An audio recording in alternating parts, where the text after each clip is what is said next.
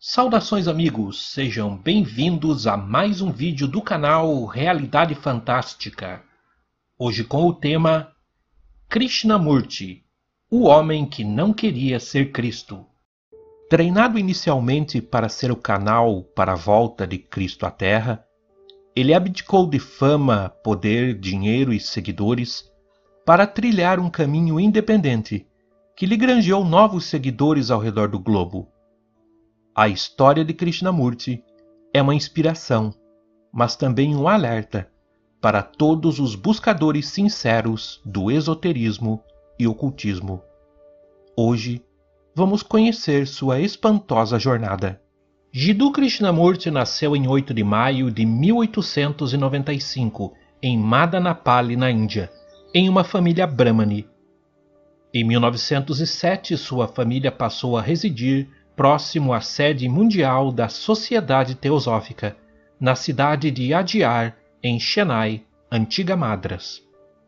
Nesta época, a Sociedade Teosófica sofria uma mudança drástica que a levava para longe dos ensinamentos originais, promulgados por sua fundadora, Helena Blavatsky. Nas mãos da segunda presidente da Sociedade Teosófica, Annie Besant, estranhos ensinamentos estavam se infiltrando na mesma, graças à influência do teosofista britânico Charles Webster Leadbeater, os quais teriam impacto direto na história de Krishnamurti. Leadbeater renunciara à Sociedade Teosófica em 1906 para evitar sua expulsão, pois já vinha sendo alvo de suspeita da polícia inglesa devido a vários rumores de práticas impróprias com jovens garotos, a maioria filhos de teosofistas, dos quais ele era tutor. Mas quando Bessan assumiu a presidência da sociedade em 1907, sendo ela uma fervorosa admiradora de Leadbeater, e apesar de todo o escândalo, o reintegrou à sociedade, apesar de vários protestos. Declarando-se um clarividente pleno, Leadbeater se dizia um porta-voz da grande fraternidade branca, começando a ventilar insólitas teorias. Entre suas declarações estava a de que Cristo e Jesus eram pessoas diferentes. Segundo ele, Cristo era um mestre bem mais elevado do que Jesus, e Jesus era um mestre menor que, em certa idade, emprestou o corpo para o Cristo se manifestar na terra. Assim, por volta de 1908, Leadbeater residia e trabalhava junto a Anne Besant na sede teosófica de Adyar. Foi quando ele conheceu Krishnamurti. Segundo o relato de Leadbeater, num dia de 1909, dirigindo-se a uma das praias de Adyar, ele avistou um grupo de crianças indianas brincando na areia. Eram Krishnamurti e mais alguns garotos. Leadbeater disse ter ficado impressionado com a aura de Krishnamurti, pura como ele jamais vira. Informando-se sobre o garoto, Leadbeater tomou providências para que Krishnamurti passasse a ser tutelado por ele, obtendo a concordância da família do jovem, que então contava com 14 anos. Não muito tempo depois, Leadbeater declarou que Cristo o havia informado de que o jovem Krishnamurti era o novo veículo escolhido para ele, o Cristo, se manifestar pela segunda vez na Terra, e que o grande advento estaria muito próximo. Caberia à sociedade teosófica preparar o garoto para a sublime encarnação. Estranhamente, Leadbeater já havia apontado, poucos anos antes, outro garoto como o novo veículo para a volta de Cristo um garoto americano de Chicago de nome Hubert Van Hook, o qual caiu no esquecimento tão logo Leadbeater conheceu Krishnamurti. Informada por Leadbeater sobre a descoberta de Krishnamurti, Annie Besant conseguiu a sua guarda legal e a sociedade teosófica assumiu completo controle sobre a vida dele. Não muito tempo depois disso, a sociedade divulgou oficialmente que estava preparando um novo avatar para a humanidade. Seria o Cristo que retornaria através do corpo do menino indiano localizado por Leadbeater.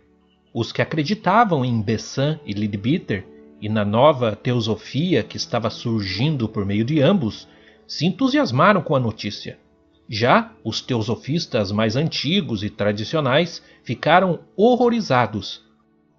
Para eles aquilo era uma afronta a tudo que Blavatsky ensinara e pelo que lutara, e uma desonra aos verdadeiros mestres da grande fraternidade branca, em nome dos quais o novo Avatar estava sendo anunciado.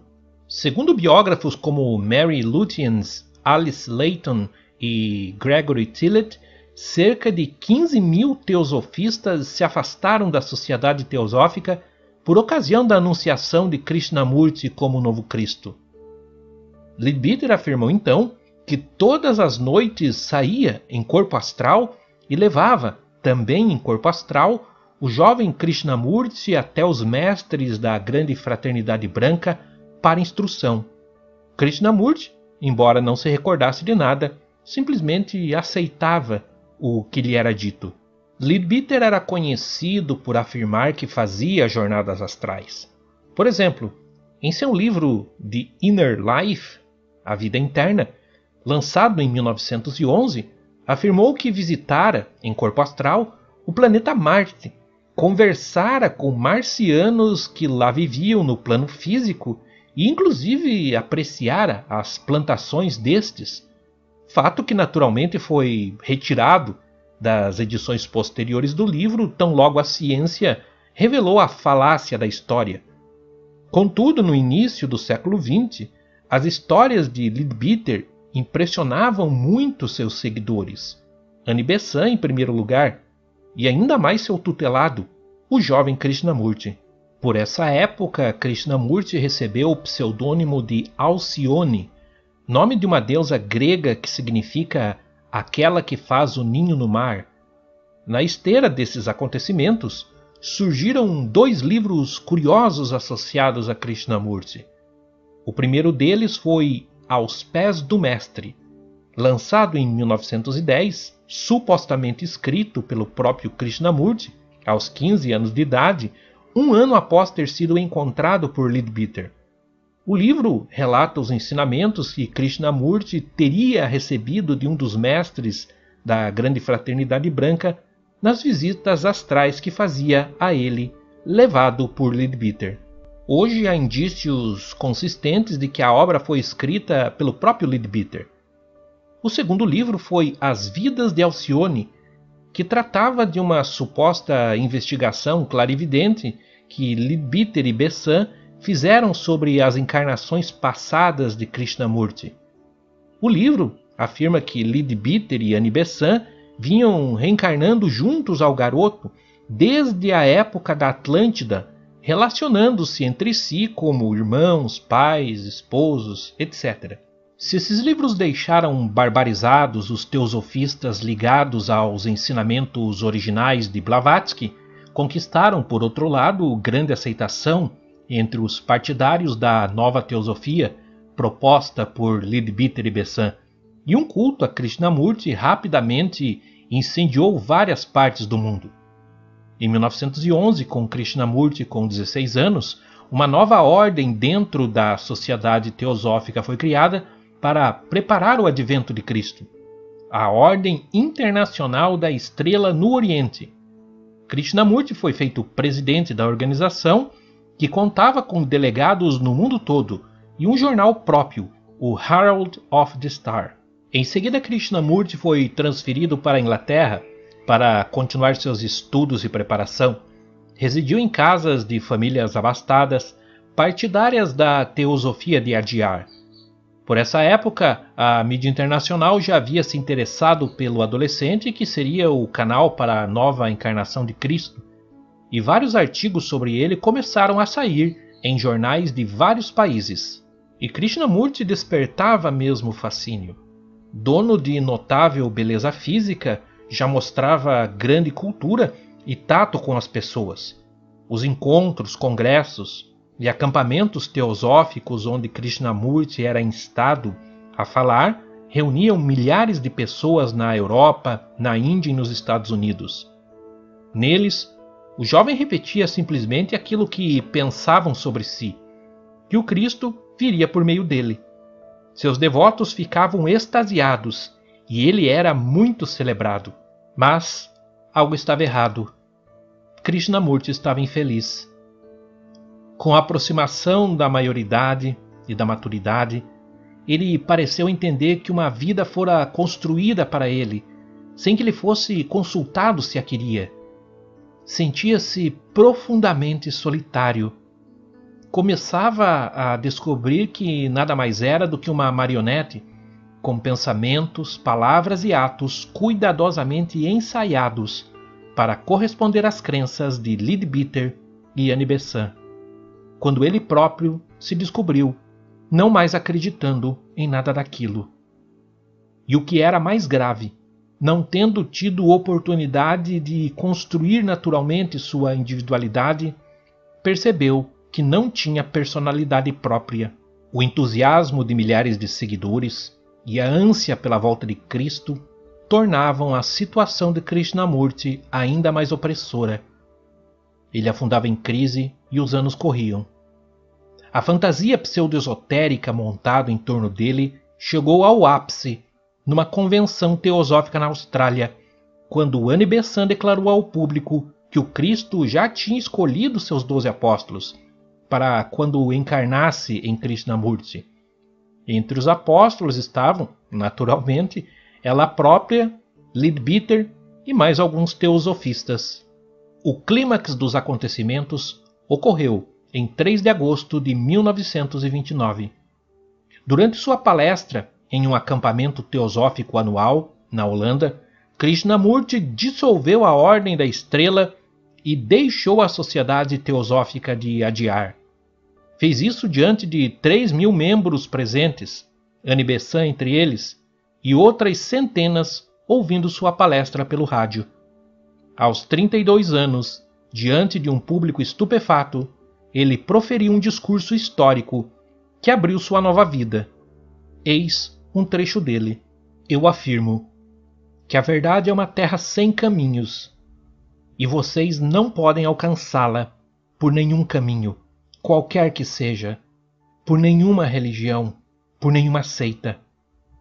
Este é o meu ponto de vista e eu o confirmo absoluta e incondicionalmente.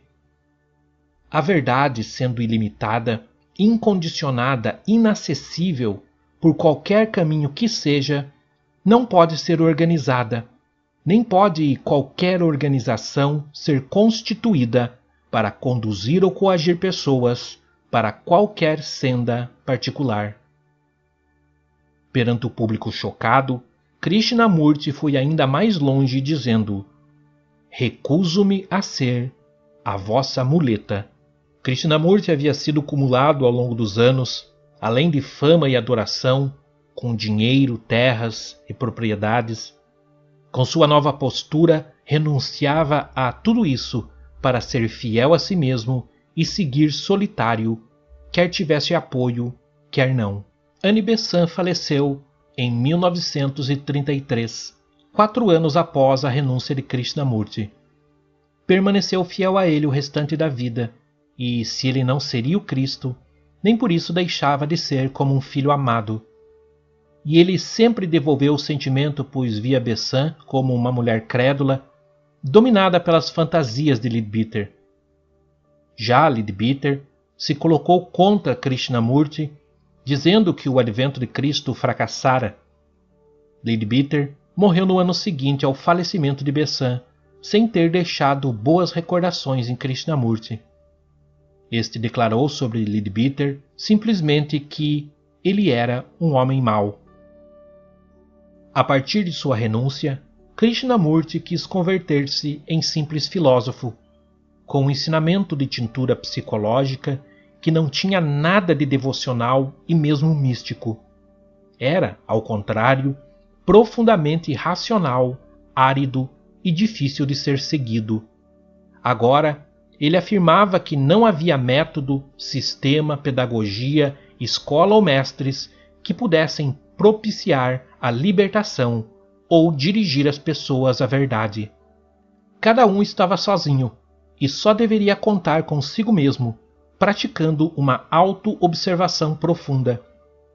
Krishnamurti passara a afirmar também que nenhuma reforma social mudaria a vida das pessoas pois estas sempre transformariam qualquer reforma social naquilo que elas próprias eram: disputas, invejas, ódios, vaidades, etc.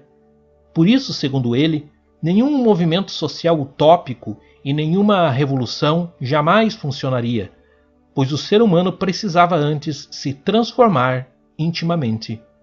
Ele chegou a afirmar durante a Segunda Guerra Mundial que é tão fácil acusar Hitler, Mussolini e companhia, mas essa atitude de dominação e ganância pelo poder está no coração de todos.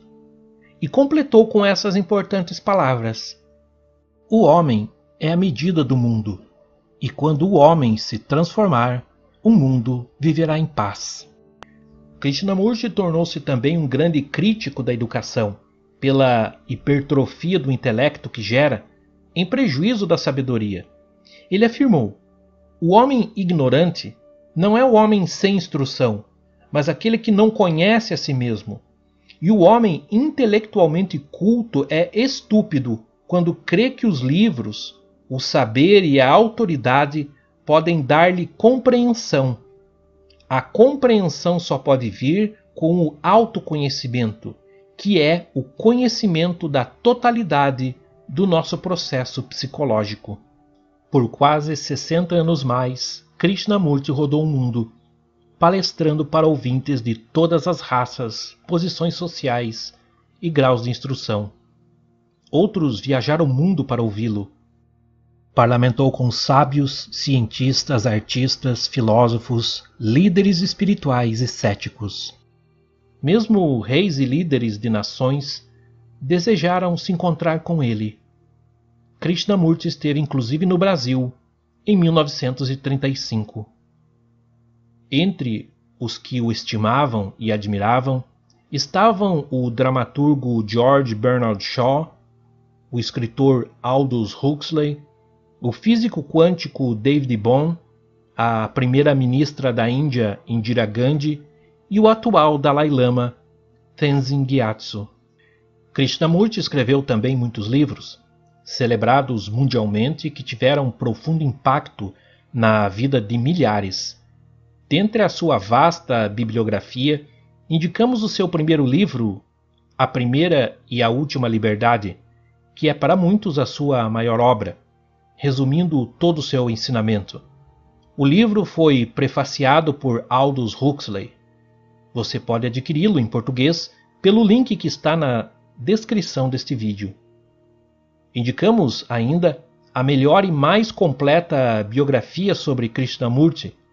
Trata-se da obra Vida e Morte de Krishnamurti, de Mary Lutens, que conviveu intimamente com Krishnamurti.